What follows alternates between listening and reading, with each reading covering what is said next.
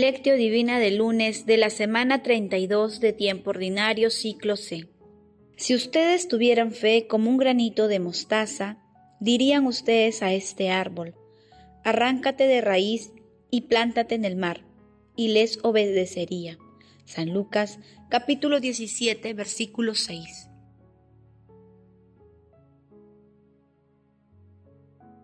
Oración inicial.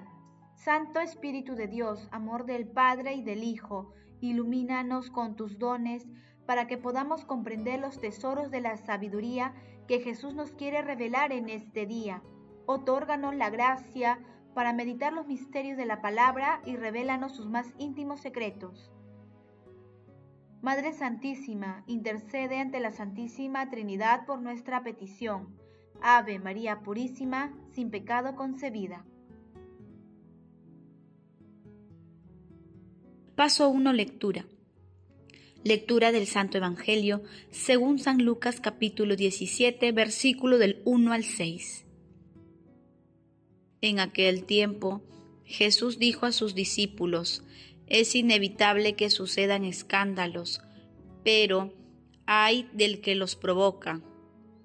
Al que escandaliza uno de estos pequeños, más le valdría que le ataran al cuello una piedra de molino y lo arrojasen al mar.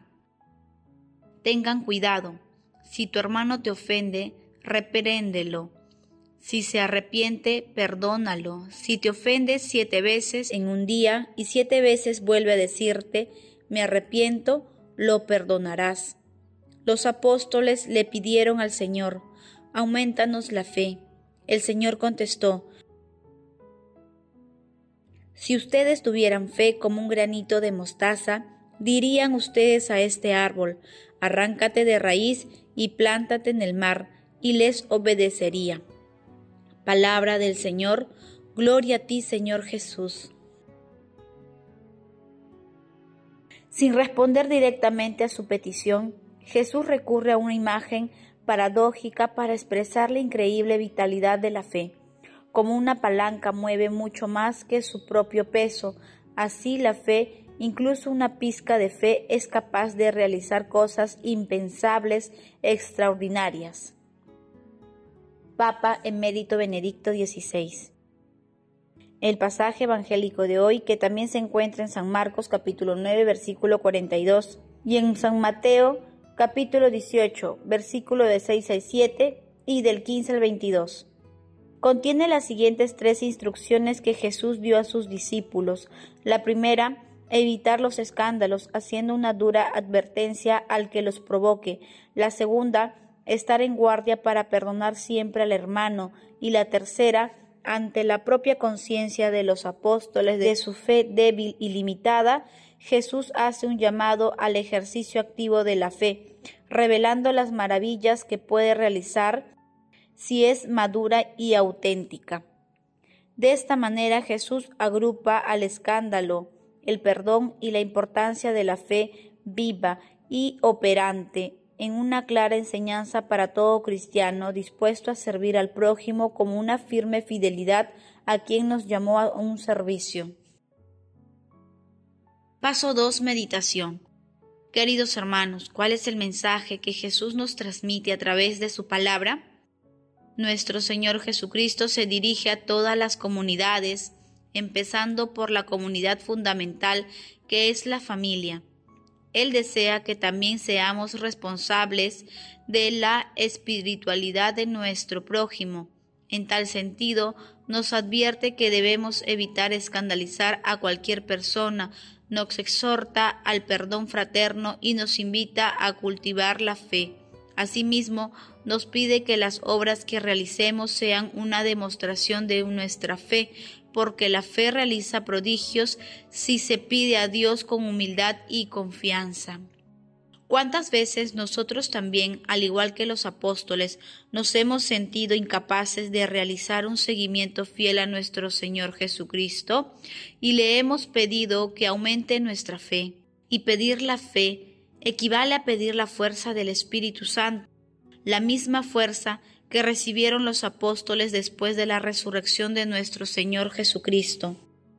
Asimismo, Jesús se refiere a los que escandalizan a los niños, los pequeños e indefensos, una situación que ocurre también en la actualidad en el aborto y los atentados contra la pureza de la niñez a través de los mecanismos de la ideología de género inspirada en la oscuridad. Hermanos, con estas reflexiones es conveniente que proyectemos la lectura a nuestra vida y respondamos de corazón. ¿Perdonamos con facilidad a nuestros hermanos? ¿Cómo practicamos nuestra fe? ¿Pedimos a Dios que aumente nuestra fe? ¿Defendemos a la niñez y a los indefensos de los ataques del mundo? Que las respuestas a estas preguntas nos ayuden a aumentar y consolidar nuestra fe a través de la oración del Espíritu Santo y su ejercicio constante mediante la defensa de la vida y el ejercicio en favor de las personas más necesitadas. Jesús, María y José nos aman. Paso 3. Oración. Padre del cielo, gracias eternas porque aunque pecadores somos tus hijos, a quienes nos has entregado tu inagotable misericordia a través de tu único Hijo, nuestro Señor Jesucristo. Amado Jesús, anímanos y concédenos la fortaleza para que con nuestro ejemplo llevemos a muchas personas al conocimiento y práctica de tus enseñanzas y así contribuyamos a un mundo más justo. Espíritu Santo, amor del Padre y del Hijo, otórganos la sabiduría, el discernimiento y la fe para mantenernos alejados de las tentaciones de la vanagloria, del orgullo y de hacer las cosas para recibir gratitud terrena. Amado Jesús, extiende tu rostro de perdón a todos los difuntos de todo tiempo y lugar, especialmente a los que más necesitan de tu infinita misericordia. Madre Santísima, Reina de la Paz, intercede ante la Santísima Trinidad por nuestras peticiones. Amén. Contemplación y acción. Hermanos, contemplemos a nuestro Señor Jesucristo con una homilía del Papa emérito Benedicto XVI. Jesús educó a sus discípulos a crecer en la fe, a creer y a confiar cada vez más en Él, para construir su propia vida sobre roca. Por esto le piden, aumentanos la fe. Es una bella petición que dirigen al Señor, es la petición fundamental. Los discípulos no piden bienes materiales, no piden privilegios, piden la gracia de la fe para que oriente y ilumine toda la vida. Pidan la gracia de reconocer a Dios poder y estar en relación íntima con Él, recibiendo de Él todos sus dones, incluso los de la valentía, el amor y la esperanza. Sin responder directamente a su petición, Jesús recurre a una imagen paradójica para expresar la increíble vitalidad de la fe, como una palanca mueve mucho más que su propio peso. Así la fe, incluso una pizca de fe, es capaz de realizar cosas impensables extraordinarias, como arrancar de raíz un árbol grande y trasplantarlo en el mar. San Lucas capítulo 17, versículo 6.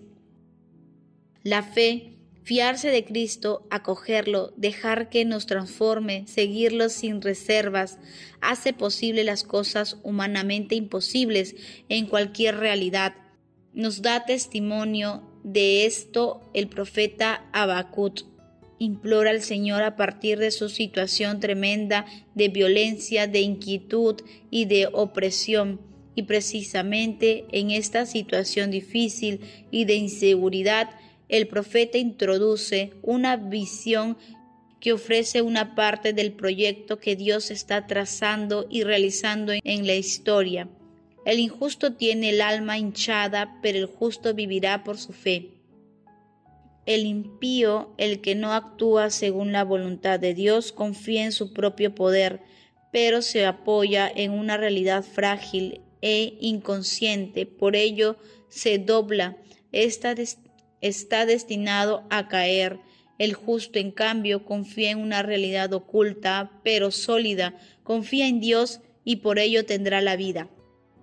La fe os da fuerza de Dios para tener siempre confianza y valentía, para seguir adelante con nueva decisión, para emprender las iniciativas necesarias a fin de dar un rostro cada vez más bello a vuestra tierra, y cuando encontréis la oposición del mundo, escuchad las palabras del apóstol.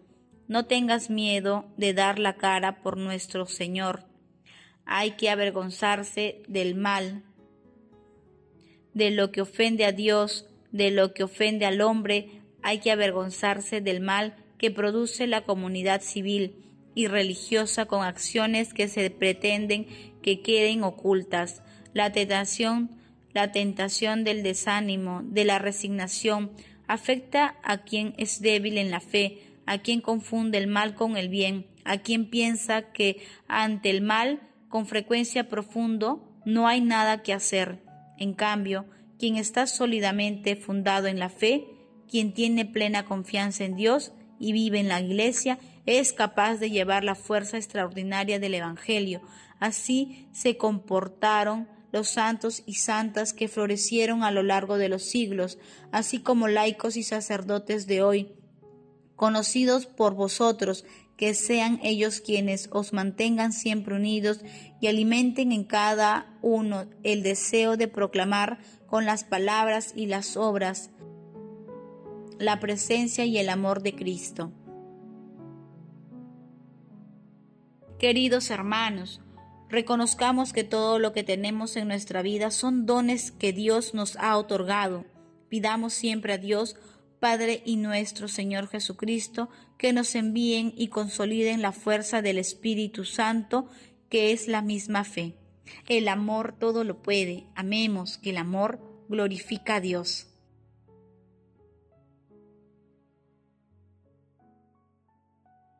Oración final. Gracias Señor Jesús porque tu palabra nos conduce por caminos de paz, amor y santidad. Espíritu Santo, ilumínanos para que la palabra penetre a lo más profundo de nuestras almas y se convierta en acción. Dios glorioso, escucha nuestra oración. Bendito seas por los siglos de los siglos. Madre Santísima, intercede ante la Santísima Trinidad por nuestra petición. Amén.